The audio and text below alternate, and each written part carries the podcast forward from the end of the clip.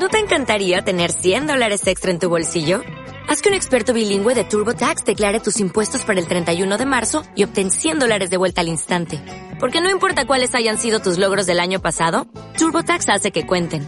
Obtén 100 dólares de vuelta y tus impuestos con 100% de precisión. Solo con Intuit TurboTax. Debes declarar para el 31 de marzo. Crédito solo aplicable al costo de la presentación federal con TurboTax Full Service. Oferta sujeta a cambios o cancelación en cualquier momento. Estás escuchando el podcast de Más sobre Psicología. Aquí, semana a semana, te hablaré de diferentes temas para mejorar tu salud mental. Eso sí, no te diré lo que quieres escuchar. Bienvenidos.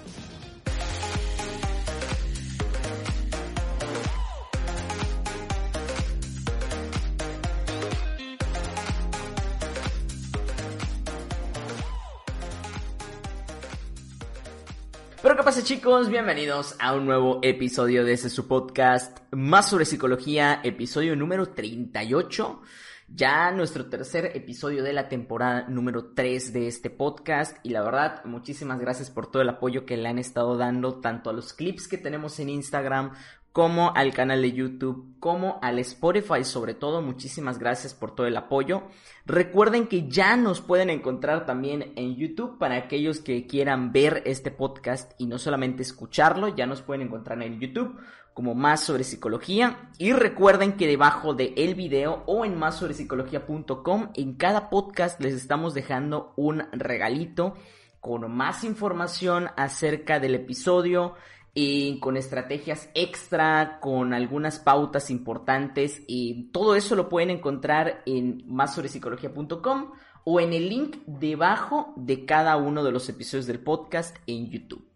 El día de hoy vamos a hablar de un tema que yo creo que es uno de los más importantes para aquellas personas que quieren iniciar una relación de pareja o para aquellas personas que ya se encuentran en una relación de pareja. El día de hoy vamos a hablar acerca de la dependencia emocional y una pauta súper importante o algo súper importante de la dependencia es, ¿soy dependiente de mi pareja?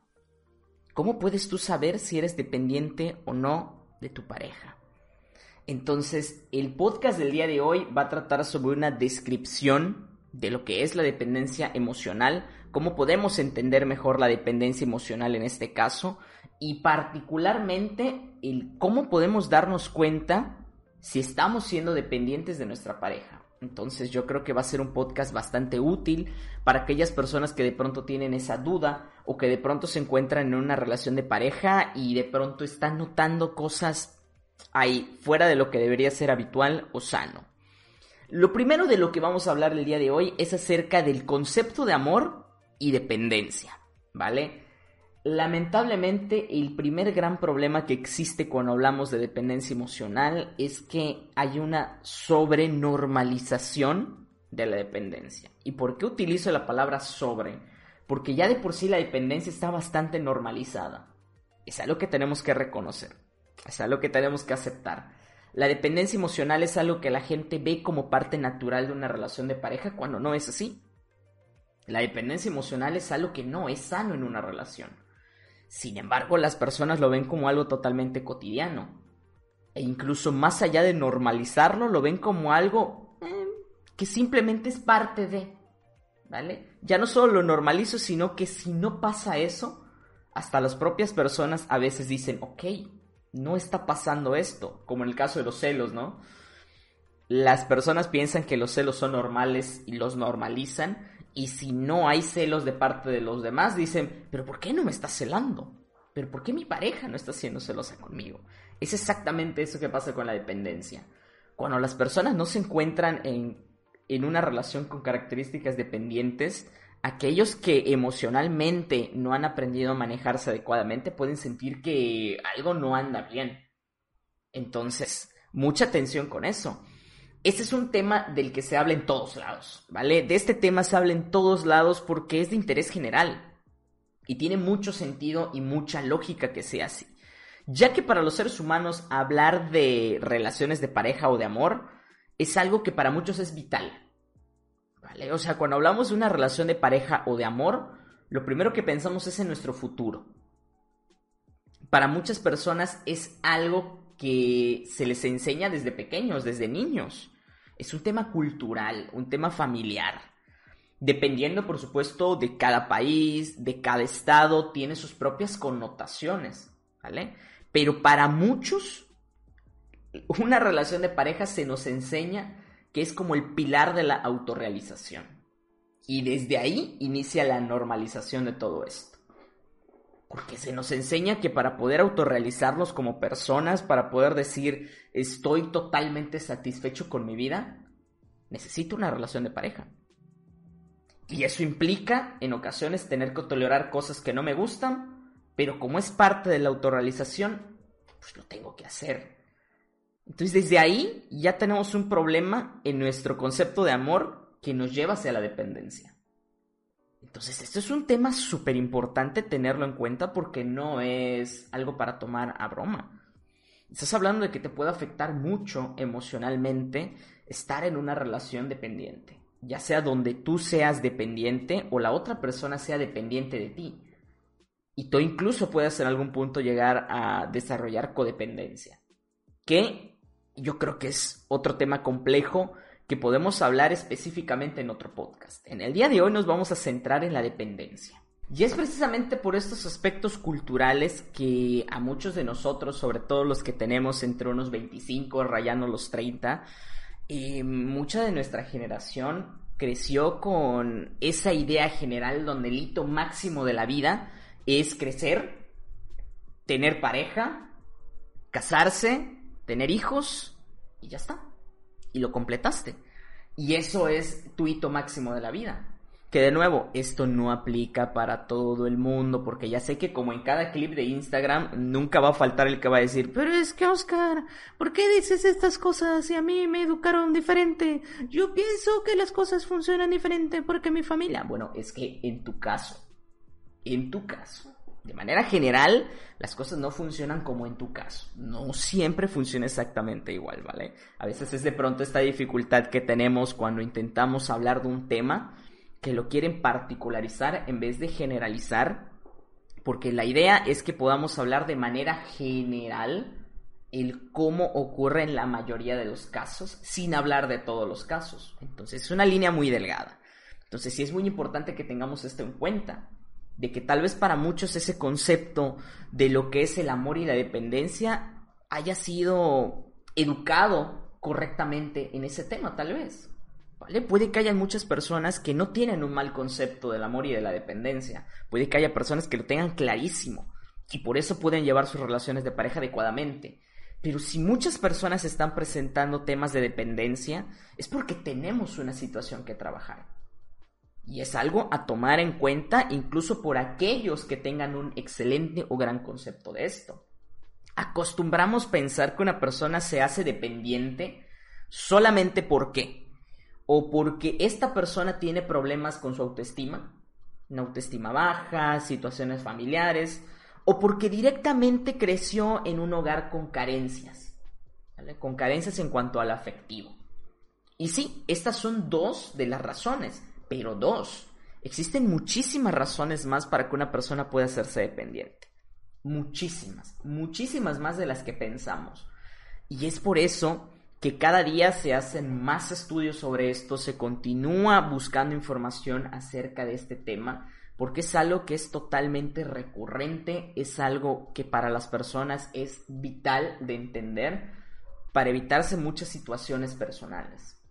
Esto de la dependencia no es una moda, es algo cultural que está apareciendo debido precisamente a los cambios culturales que hay en la sociedad actual.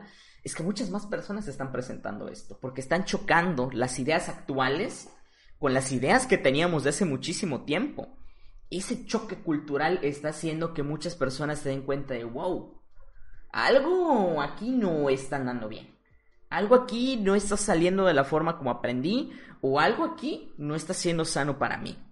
Pero es debido precisamente a ese choque cultural. Sin ese choque cultural, seguiríamos normalizando la dependencia como parte del amor. incluso no existiría tal vez el concepto de dependencia, le llamaríamos amor. ¿Vale? Porque pensamos que las cosas así funcionan. Y así como muchos de nosotros crecimos con la idea de que las máximas de la vida es tener una familia, para muchos otros que crecieron en hogares disfuncionales, por llamarlos de alguna forma, esto se vuelve totalmente diferente, porque entonces pueden estar en el polo opuesto. En vez de ser ellos los dependientes, pueden ser ellos aquellos que ejercen control sobre una persona dependiente. Por lo cual también es importante hablar de este tema si tú estás del otro lado. Esto no solo le va a ser útil a las personas que piensan que son dependientes, sino incluso a los que piensan que en algún punto están generando alguna situación a su pareja, que sabemos que es una minoría, ¿vale? Por lo general la mayoría siempre son los afectados. La minoría son los que suelen darse cuenta de que algo está pasando, pero muchas veces no hace nada. Porque la otra gran mayoría pues ni siquiera toma en cuenta que algo malo está pasando en su relación. Entonces tenemos estos polos que son muy reales, que pueden generar un cambio en nuestro concepto, en nuestra percepción de amor. Tanto temas de autoestima, tanto temas familiares, tanto temas disfuncionales dentro de la propia familia pueden afectar nuestra visión de lo que es el amor y una relación de pareja sana y nos pueden llevar a normalizar algo que no, que no, no es normal ni es habitual en una relación. Pero que para muchos, si eso no hay, no es una relación de pareja. Es un tema tan serio para la sociedad y en la vida de muchos que por esa misma razón me llevó a todo esto que hacemos en más sobre psicología a darle un pequeño giro. Incluso a mi carrera como profesional eh, generó que yo le di un pequeño giro. Tan importante es esto, porque para los que nos siguen desde hace algún tiempo, ustedes saben que comenzamos subiendo información de prácticamente cualquier tema relacionado con la psicología clínica, de cualquier tema. Y poco a poco se transformó en el cómo vivir una relación sana, cómo comenzar a valorarte y cómo finalizar correctamente una relación de pareja en este caso. Es tan importante que un 90% de mis consultas online, con eso les digo todo, un 90% de mis consultas online son sobre cómo superar rupturas. Así que si tú eres una persona que no ha querido buscar ayuda por temor de lo que puedan pensar, que ese es otro tema social de nuestro concepto de amor, el qué puede pensar la sociedad si me llego a separar de mi pareja con la que llevo tanto tiempo. Es otro tema que influye mucho en la dependencia y en nuestro concepto de amor. Mucho más de lo que tú piensas, muchísimo más de lo que tú piensas. Si tú te encuentras en esa situación, busca ayuda.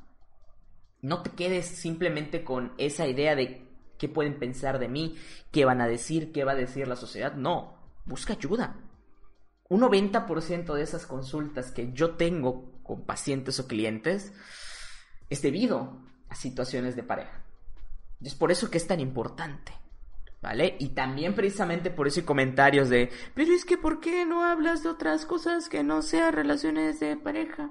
Porque realmente es lo que a la gente les es funcional.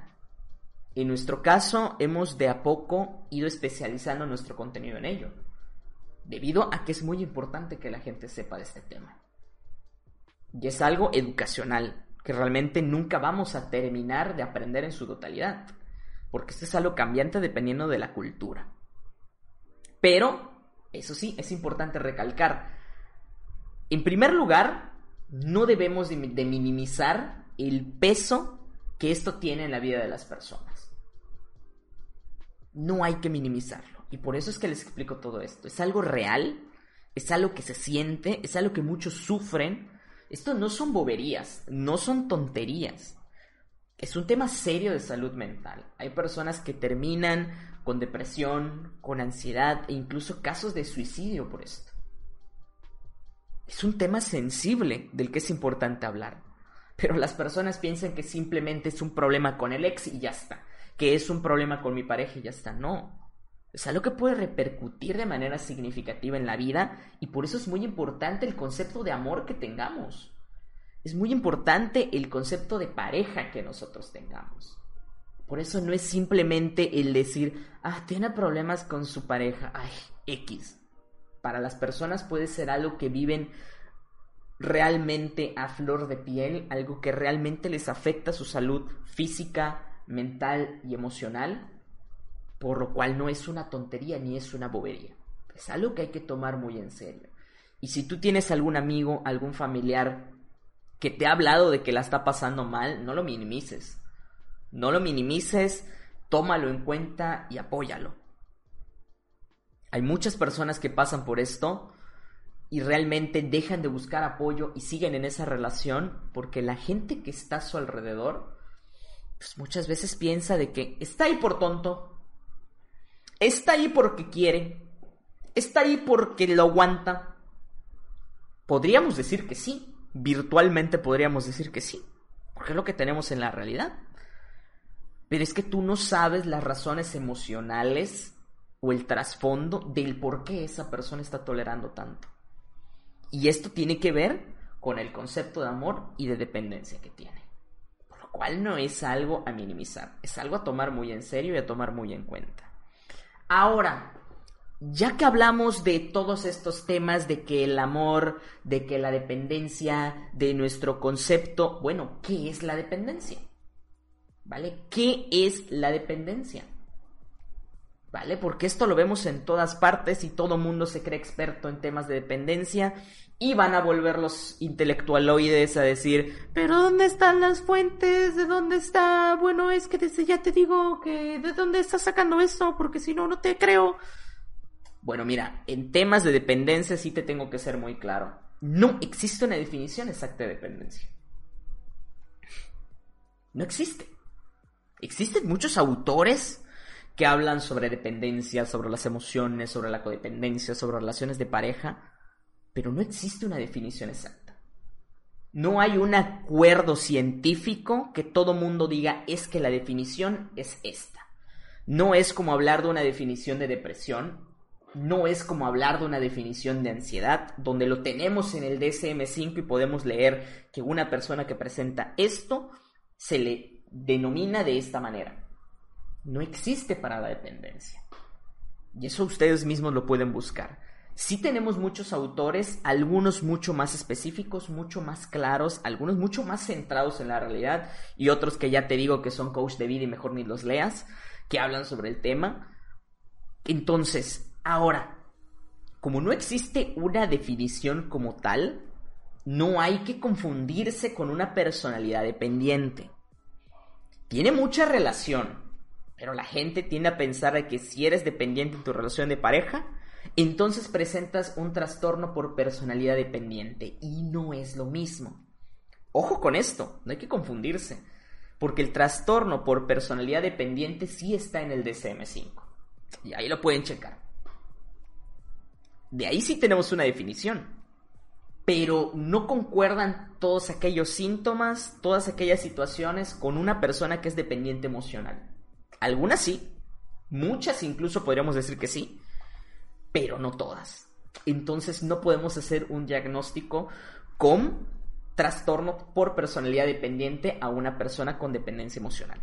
No es lo mismo, ¿vale? Todos tenemos definiciones de autores que han trabajado por años en el tema y hay una infinidad de sitios web que hablan del tema, ¿vale? Pero una de las definiciones que encontré que yo creo que es de las más acertadas que existe, es la siguiente.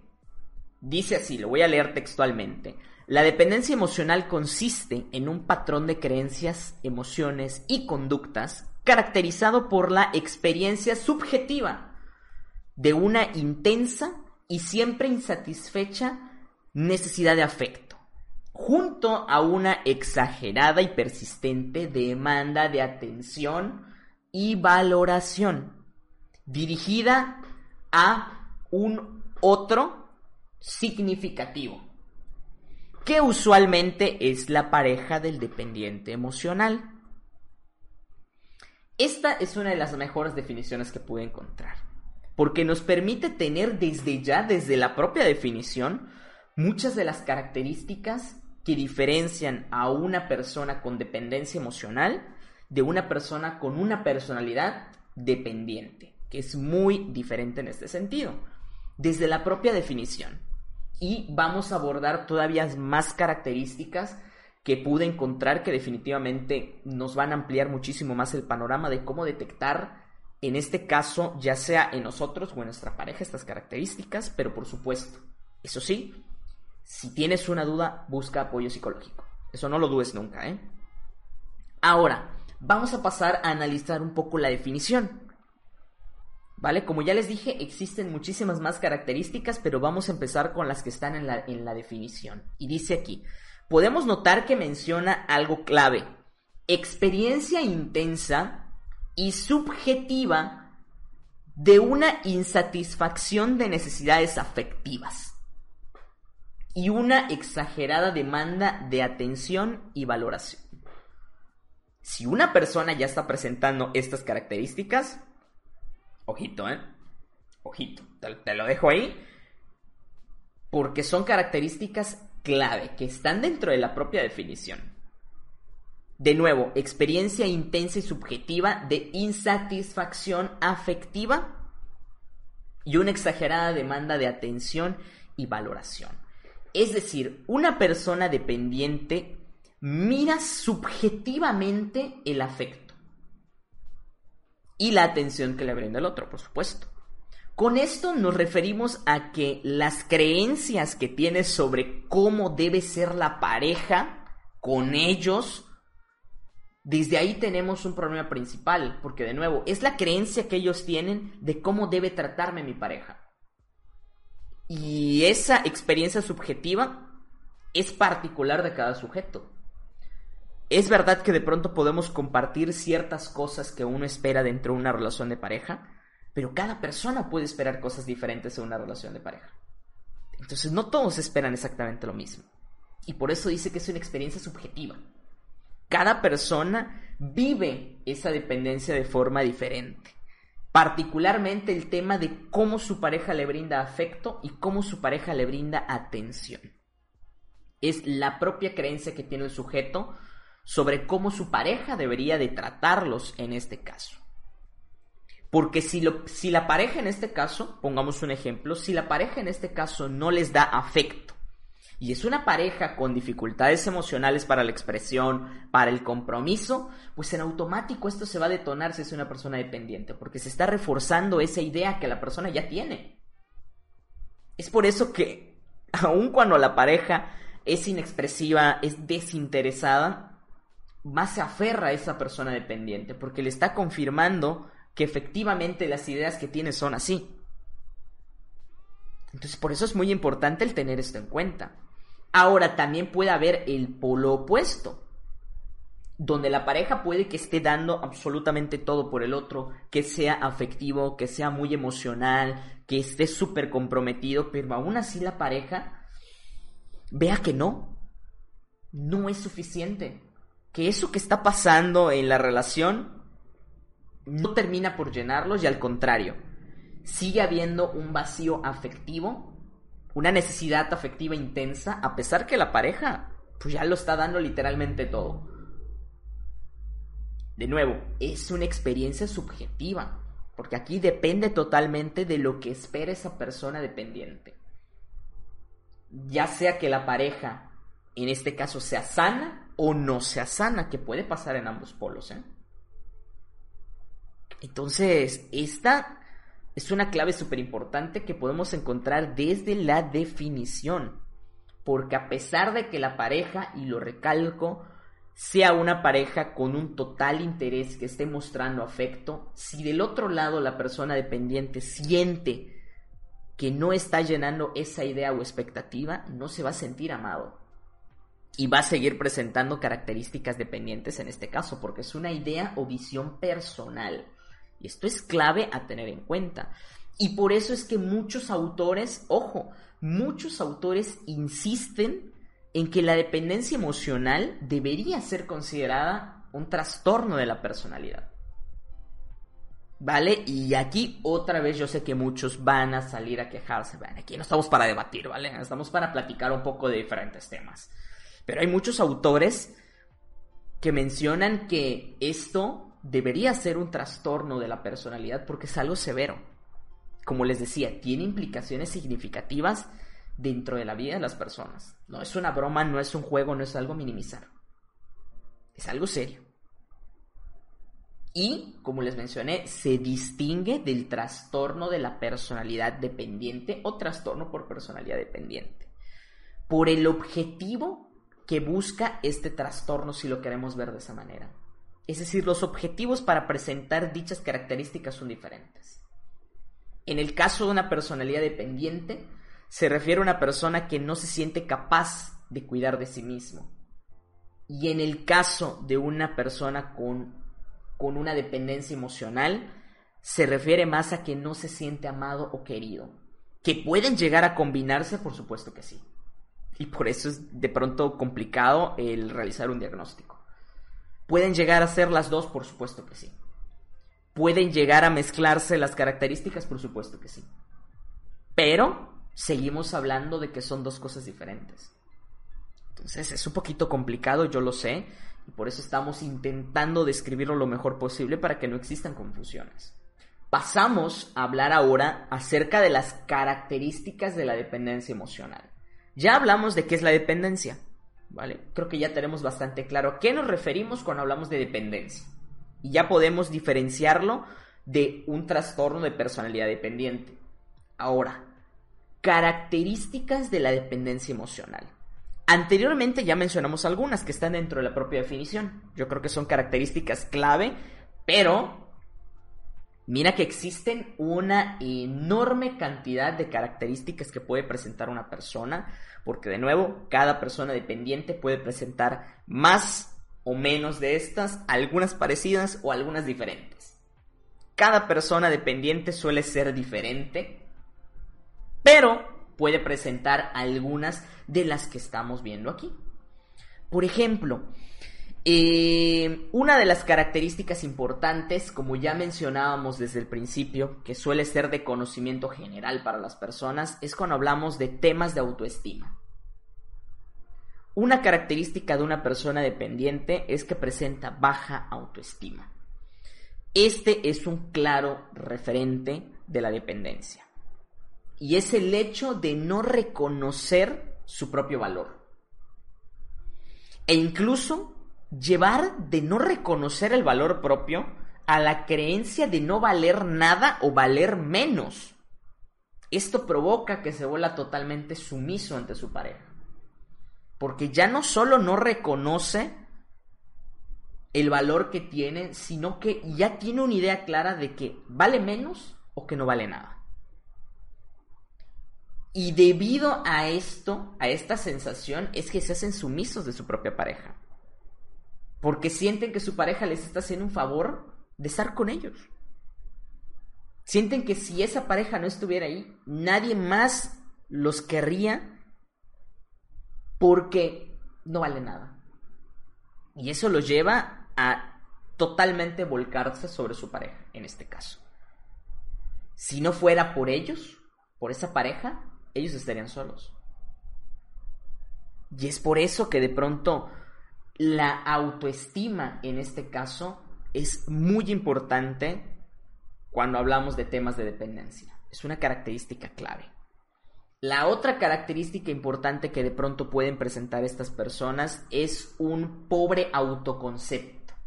Cuando hablamos de autoconcepto nos referimos a la opinión que tenemos de nosotros mismos. En este caso, Dicho concepto de sí mismo es ser poco valioso. Yo me reconozco a mí como una persona que vale poco, donde todas las características positivas que yo tengo no existen para mí. Yo no las veo. Esas características positivas que yo pudiera tener tienen poca importancia o simplemente son nulas en mí y esto me hace poco competitivo o poco competente para otras personas dentro de la sociedad. Es decir, todos son mejores que yo. Porque yo me percibo como que soy peor que todos. Porque así me percibo yo. Entonces, esto suele ser un lastre muy perjudicial que otra vez lo que genera es que la persona diga, pues es con que me trate mal. Pero es que si no es con él, no va a ser con nadie.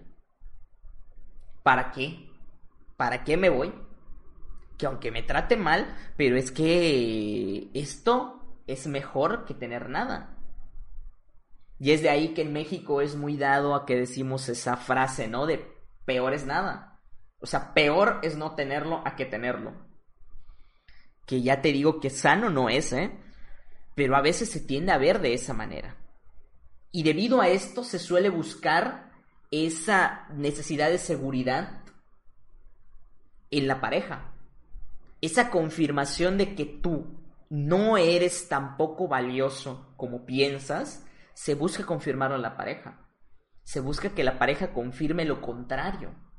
Entonces comienzas a hacer todo lo posible para que tu pareja te confirme que eso que estás pensando no es verdad. Un lío total. Un lío total. Muy complicado, ¿eh? Y de ahí tenemos nuestro tercer punto, que es la excesiva tolerancia. Una cosa es que seamos tolerantes con nuestra pareja, Que eso es totalmente básico dentro de una relación. Sin la tolerancia que pudiéramos tener de nuestra pareja, pues prácticamente a la primera que tenga algo que no nos gusta decimos chao pescado y nos vamos. Pero es ahí donde mucha gente se confunde. Y esto lo pueden ver también muy seguido en las frases que comparto, donde la gente está acostumbrada a tolerar de más a su pareja. Y por eso cuando hablamos de cosas que no se tienen que tolerar, chocan con la realidad y dicen, no, no, no, pero ¿cómo? Es demasiado sensible, pero es que a la primera ya te quieres ir, pero es que tú ves las relaciones como desechables. No. Son cosas que no se tienen que tolerar. Punto.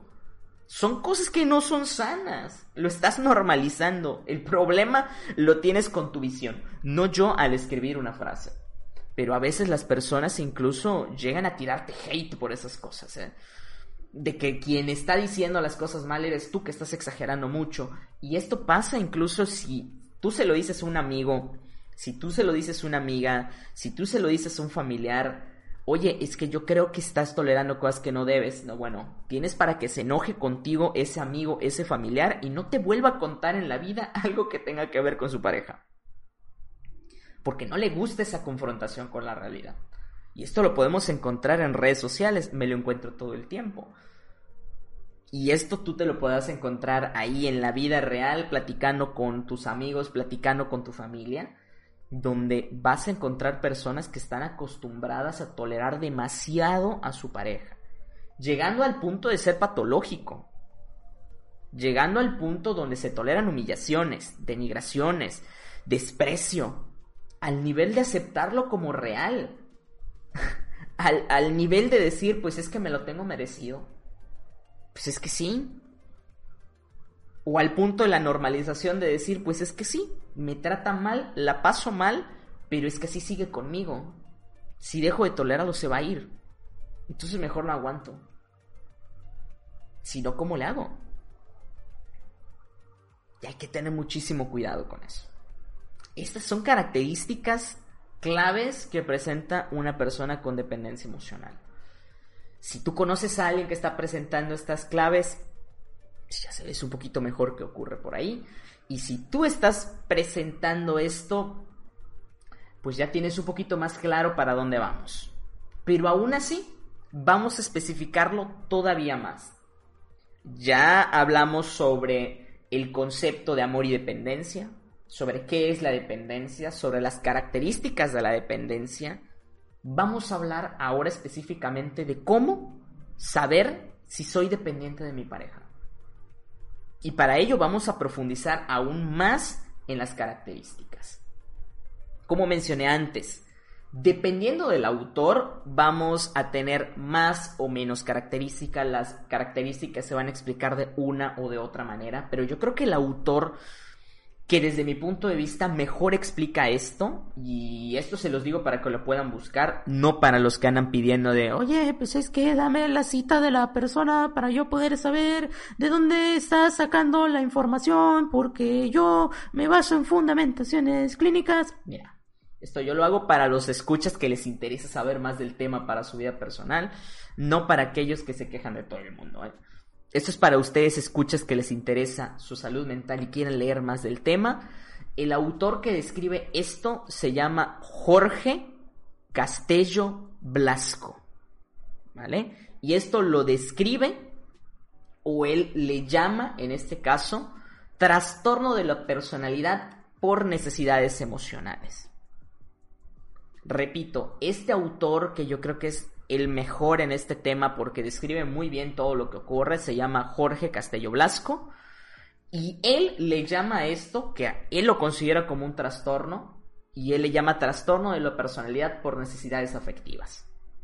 Y él menciona que esta es una tendencia persistente a las relaciones de pareja caracterizadas por el desequilibrio entre ambos miembros. Ojo, desde aquí en la definición nos está diciendo algo clave. Porque muchas veces solemos pensar que el problema es del dependiente, pero no. Aquí es problema tanto del que es dependiente como del que no es dependiente, pero genera dependencia del otro o se aprovecha de la, de la dependencia del otro. Aquí no es solo culpa de uno. Aquí no es decir es tu culpa dependiente por ser así. No. También es culpa de la pareja por alimentar esa dependencia de alguna forma debido también a sus situaciones personales que tiene que trabajar. Porque, oye, si tú te das cuenta que tu pareja tiene algún problema emocional, ¿qué sería lo sano? Hablarlo con la pareja y apoyarla para que busque ayuda para salir de ahí. Pero si en vez de ello lo que haces es aprovecharte de que tu pareja es dependiente para ahí sacar partido de ello, pues déjame decirte que tú también tienes un problema. Aquí no puedes tú culpar al dependiente de ello. Si tú sabes que tu pareja es dependiente y a propósito vas haciendo ciertas cosas para medir qué tan dependiente es, amigo mío, un poquito sádico ya te digo que eres, ¿eh? O amiga mía, un poquito sádica ya te digo que eres, ¿eh? Entonces, ojito con eso. Aquí no todo es culpa del dependiente, ¿eh? Así que ustedes que se sienten del otro lado, no se crean esa mentira con que es todo culpa suya. También es culpa del otro por aprovechar un poquito la situación. Lo más sano sería el apoyar a tu pareja a buscar ayuda en vez de aprovecharte de ello. Eso es lo primero que encontramos en la definición. También se nos menciona, la necesidad afectiva claramente es excesiva hacia la otra persona, que es algo que ya habíamos visto antes. Esa necesidad de que te quieran, de sentir afecto, es en exceso. Porque pudiera haber un punto en el que esa necesidad pudiera ser habitual incluso. Porque incluso dentro de las necesidades básicas del ser humano podríamos poner que es el sentir afecto. Que es una idea un tanto irracional, sí, pero puede encontrarse dentro de las necesidades. Y una cosa muy diferente es que sea excesivo y sientas que no puedes vivir sin ello. Porque se puede vivir sin ello. Lo que pasa es que tú sientes que no puedes vivir sin ello. Y eso es algo muy diferente. Y también se nos menciona que el sometimiento inapropiado hacia la pareja. Y esto empieza por lo general al principio de la vida adulta, particularmente cuando hablamos de un trastorno de la personalidad por necesidades emocionales. Y ese sometimiento inapropiado es la sumisión a la pareja. Es que hacemos todo lo que la pareja quiere con tal de que la pareja no se vaya. Lo tenemos bastante claro eso. Ahora, él menciona nueve características que suelen tener las personas con dependencia, ¿vale? O en este caso las personas que presentan este trastorno. Y él menciona que presentar cinco de estas o más, pues puede ser una señal clara de que ya estás presentando dependencia. Lo primero que él nos dice es la búsqueda continua de relaciones de pareja, planteándose la vida siempre al lado de alguien la más clásica del mundo. Es decir, generas un exceso de expectativa desde el minuto uno que conoces a alguien. Conoces a alguien y ya pensaste en el nombre de los tres hijos que vas a tener con esa persona. ¿Por? Si la acabas de conocer. A lo mejor te gusta físicamente, si lo quieres ver así, ¿no? Te atrae físicamente, sería la palabra correcta. Pero otra cosa es generar una expectativa si eres de los que se clavan rápido y generan expectativas rápido, ojo con tu personalidad, ¿eh? Ojo con tu personalidad si eres de esos que se autodenominan me clavo rápido. Ojo, ¿eh? Ni siquiera sabemos realmente hasta qué punto va a ser sano para nosotros entrar en una relación con esa persona, pero ya te lo imaginaste todo. Ya te imaginaste, pero de todo con esa persona y ya no digo más ahí, ¿eh? Y esa es una característica básica que presenta una persona con una personalidad, en este caso con un trastorno de la personalidad, por necesidades afectivas. o por necesidades emocionales. Número 2. Necesidad excesiva de la pareja que deriva en contactos frecuentes y a veces inapropiados. Por ejemplo, llamadas telefónicas continuas mientras la pareja está en una reunión de trabajo. Y esto no se debe a necesidades cotidianas. Es decir, no es una necesidad urgente porque te pasó algo, porque tienes algún problema. Es simplemente la necesidad afectiva que te lleva a estar todo el tiempo queriendo saber de la pareja. Y aquí voy a responder otra duda que muchas personas tienen y por lo cual otra vez cada que comparto una imagen sobre el tema las personas suelen quejarse un poco de mi opinión sobre el tema. Y es qué tanto debo de tener contacto con una pareja. Hay quienes piensan que este contacto debe ser 24/7 y desde aquí ya te digo que no. Es un error pensar que la pareja tiene que estar 24/7 buscándote o hablándote o llamándote o deben de estar en constante contacto. No.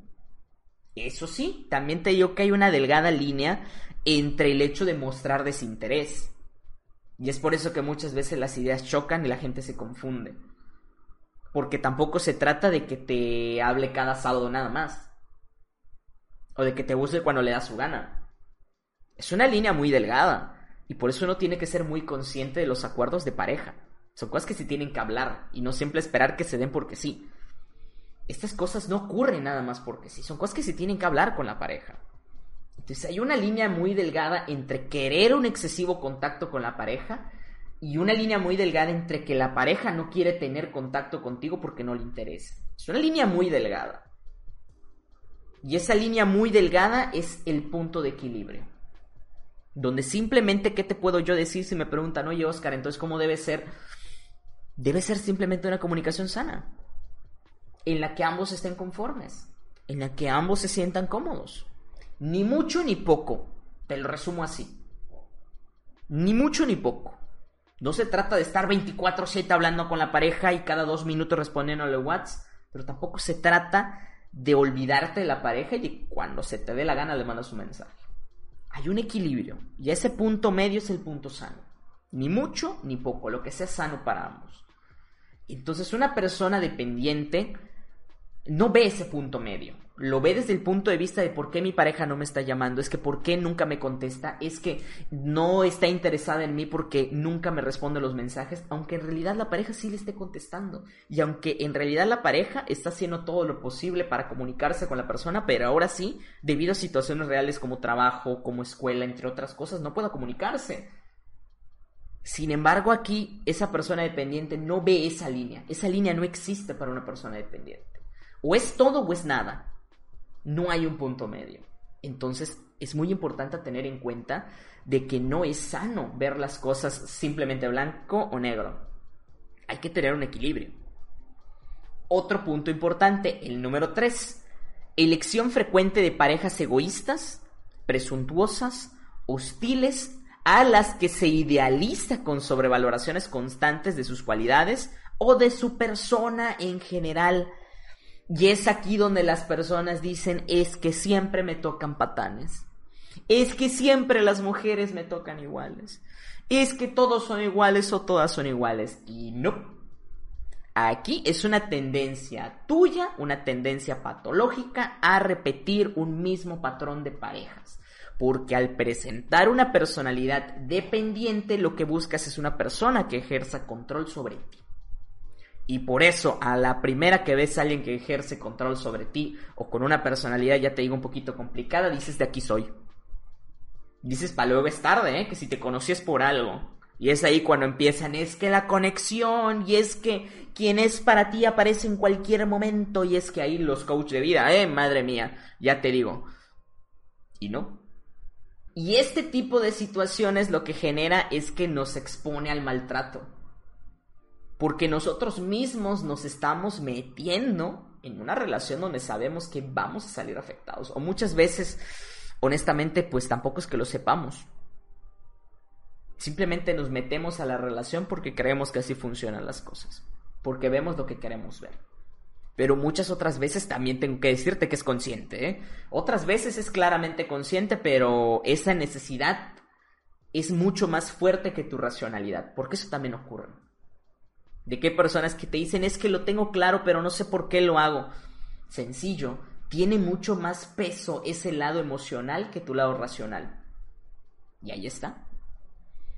El punto número cuatro, la característica número cuatro, es la subordinación a la pareja como medio de congraciarse con ella, que facilita el desequilibrio entre ambos miembros de la relación.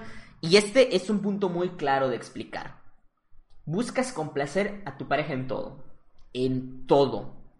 Y cuando digo en todo, no es solamente en necesidades básicas, sino incluso en cuestiones psicológicas, en cuestiones de personalidad, en cuestiones emocionales y hasta en cuestiones físicas.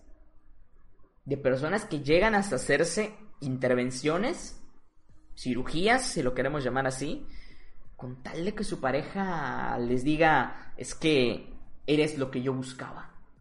Aunque en realidad la pareja se lo diga nada más porque así la tiene tranquila, ya te lo digo. ¿eh? Ojo, podemos llegar a polos muy extremos, ¿eh? Y no solamente de complacencia de cosas muy naturales, sino de cosas que ya pueden poner hasta en riesgo nuestra salud. Y cuando hablo de salud, hablo en general, ¿vale? No hablo de salud solamente psicológica o mental o solamente física. Hablo de salud, salud en general. El número 5. Prioridad de la relación de pareja sobre cualquier otra cosa que puede ocasionar una desatención prolongada de aspectos importantes del sujeto como la familia. Ese es otro punto muy importante. Una persona dependiente, cuando comienza a tener pareja, hace esto con su mundo. Toma su mundo, lo mete en una bolsita y a la basura se olvida de absolutamente todo para darle todo el espacio de su vida a su pareja. Y ese es el error que podría yo decir que evita que esa persona que está pasando por una dependencia pueda salir. Porque se vuelve lo paradójico. Le dedica tanto tiempo a su pareja y a su vez esa pareja es dañina que por dedicarle ese mismo tiempo pierde su red social de apoyo y siente que no tiene a nadie. Y comienza a sentir que solo tiene a la pareja. Entonces se vuelve un círculo paradójico muy complicado. Porque esa misma persona que te hace daño es la misma persona que sientes que te sana. Y ya te digo que difícil es. Porque no es así. Es un error personal el retirarte de tu red social de apoyo por quedarte con una pareja eso a su vez hace que se te haga muy difícil poder salir de esa relación dañina. Porque sientes que no tienes a nadie, cuando en realidad sí los tienes, pero tú lo dejaste. Porque ese, esa soledad que de pronto se puede sentir no es real, es provocada por tus decisiones. Entonces lo primero es volver a retomar tu red social de apoyo. Eso es clave. Y esto pasa de que la persona no solamente se olvida, en este caso, de la familia nuclear, de la familia extensa, de los amigos, también se puede olvidar de sí mismo. Se olvida de sus necesidades, de sus gustos, de sus pasatiempos, de sus hobbies, de cosas que disfruta hacer. Se olvida de todo eso para dedicarse un 100% a su pareja. Entonces termina siendo un gemelo literal de su pareja termina siendo el gemelo malquerido de la pareja, porque se termina pareciendo mucho a la pareja, por querer agradarle a la pareja, termina no disfrutando nada de sí mismo y la pareja aún así no está conforme con él. Entonces, madre mía, qué problema tenemos ahí. Se vuelve un caos. Vamos a pasar al punto 6 o la característica número 6. Miedo atroz a la ruptura de la pareja aunque la relación sea desastrosa, con intentos frenéticos de reanudarla si finalmente se rompe. Es decir, existe un miedo real, ¿vale? Y es aquí donde otra vez la gente lo minimiza. No, es un miedo real. Es un miedo totalmente real que la persona tiene de perder esa pareja. Es un miedo que incluso yo lo podría comparar en ocasiones con un temor hasta la propia muerte. O sea, es un temor difícil de describir el que una persona puede sentir si imagina siquiera que su pareja puede estar lejos de él o de ella. Es un miedo muy severo, un temor a ser abandonado por la pareja, un temor a quedarse sin nada, otra vez virtual, porque tendría mucho si esa misma persona no lo hubiera dejado. Si esa propia persona no lo hubiera dejado, tendría mucho. Amigos, familia, relaciones sociales, relaciones laborales. Pero ese mismo miedo se alimenta porque, de nuevo, hay una sensación de soledad aparente por todo lo que la persona ha dejado en este caso. Y por eso se vuelve mucho más difícil dejar a la pareja, porque se siente que si la deja, se queda sin nada se queda sin absolutamente nada si deja a su pareja. Y hay que tener mucho cuidado con ello. Realmente es un miedo que se vive intensamente. Entonces, no es algo a minimizar.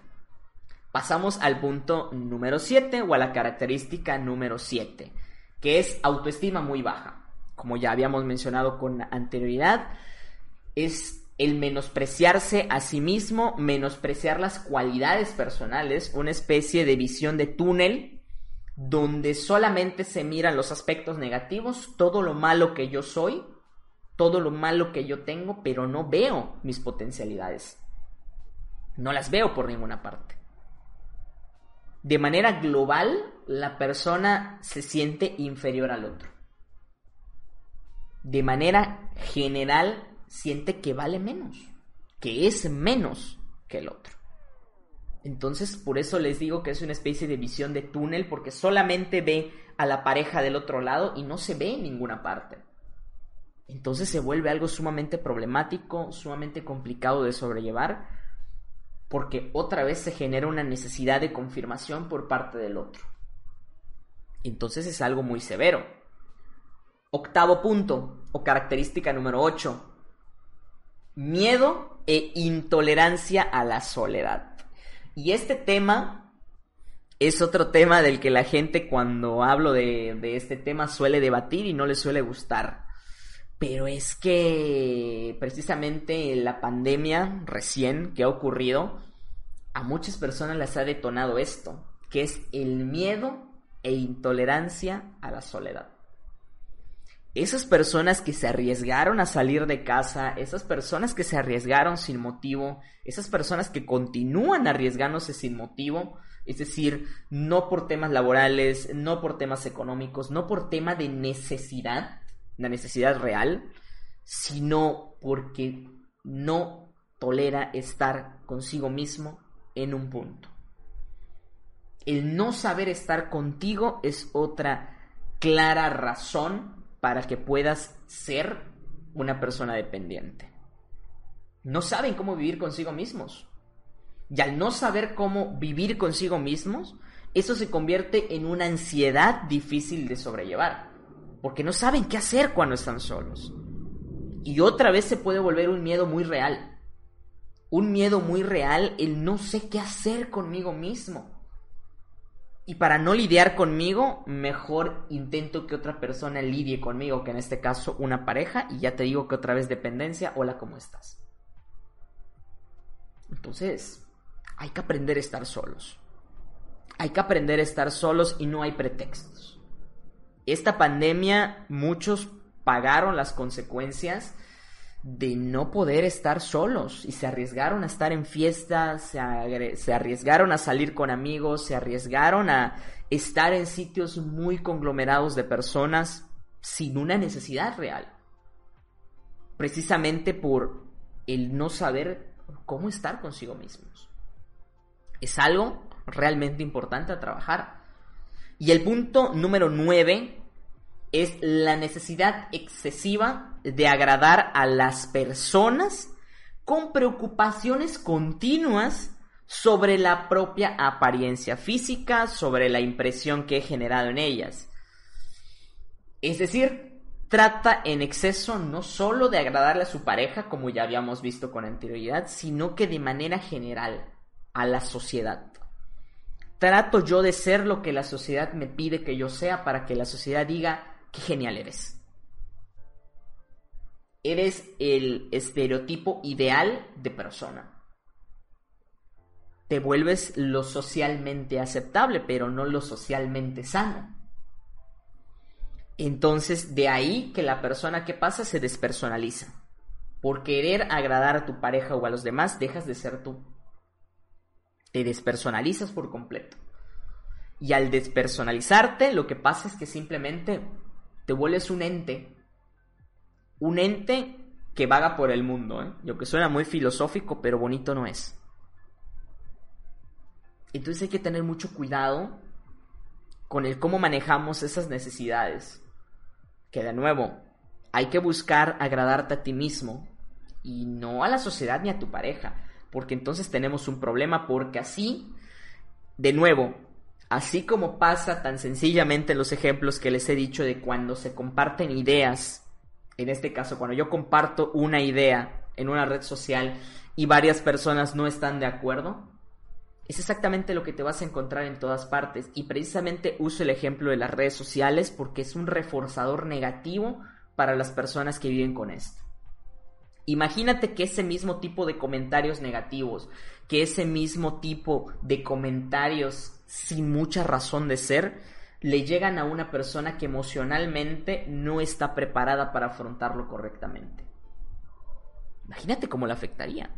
Es lo que la gente que está en redes sociales muchas veces no entiende.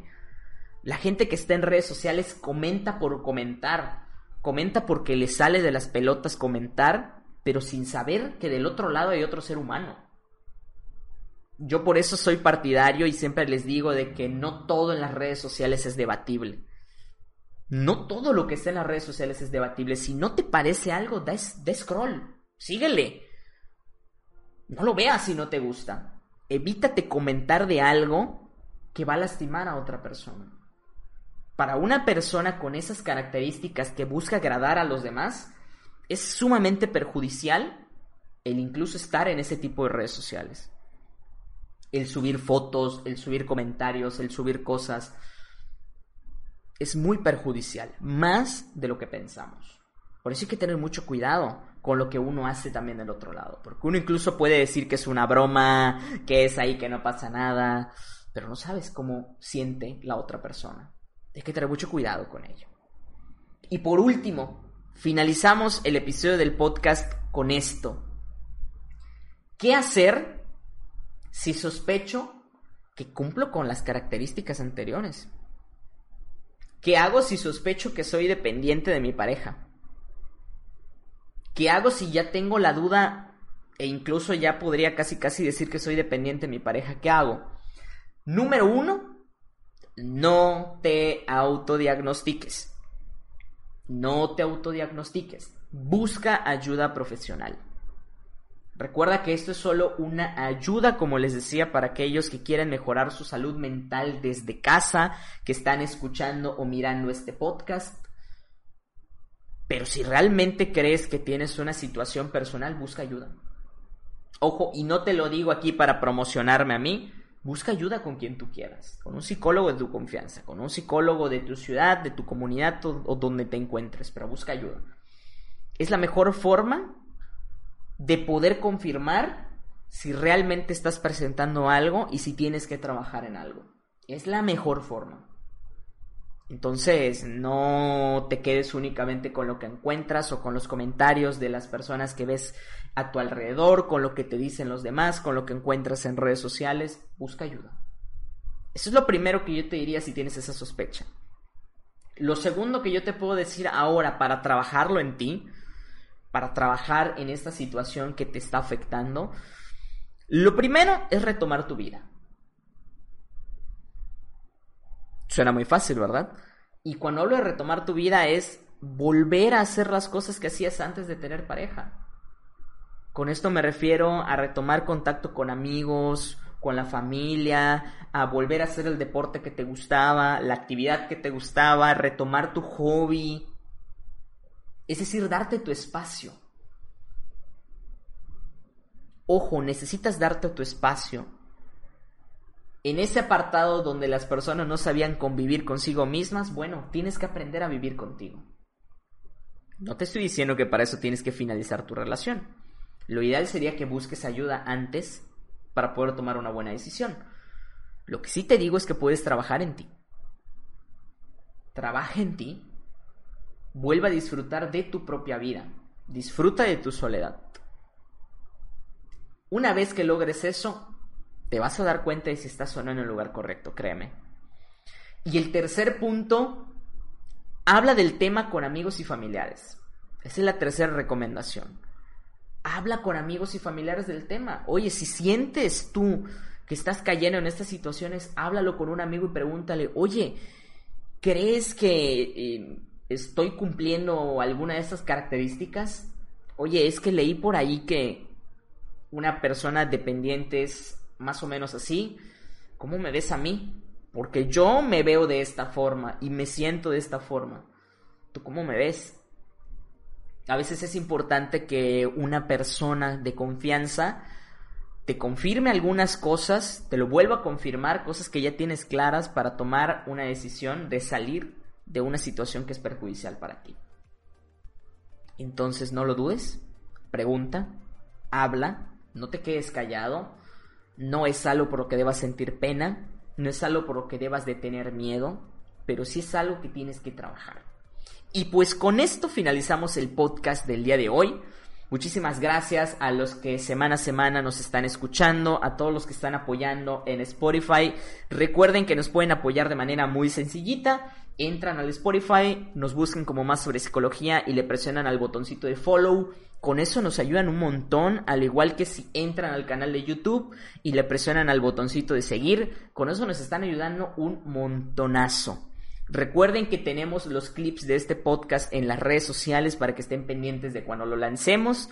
Clips con lo más importante de cada uno de estos podcasts. Y nos seguimos viendo en Facebook, Twitter, Instagram. Ahí estoy en constante contacto con ustedes. Así que manden un mensajito, pasen a visitarnos por ahí. Por supuesto, nos apoyan un montón dejando su follow, dejando su like en todas nuestras redes sociales. Y recuerden que debajo de este video o de este podcast van a encontrar el link a más sobre donde les vamos a tener un regalito de este podcast, todavía con más información, con más herramientas para que puedan trabajar en esto. Y si nos escuchan desde Spotify, iTunes, iBox, Bandcamp o Google Podcast, recuerden que pueden entrar a más sobre En el apartado de podcast, tercera temporada, pueden encontrar todo este podcast tanto a manera de artículo el podcast en video y el podcast en audio. Todo lo que necesitan lo encuentran en Más sobre Psicología, así como también nuestro contacto. Así que, pues muchas gracias por escucharme una vez más, por todo el apoyo que nos dan en este proyecto y nos estamos viendo la próxima semana en un nuevo episodio de este su podcast, Más sobre Psicología. Nos vemos, un abrazo a todos. Bye.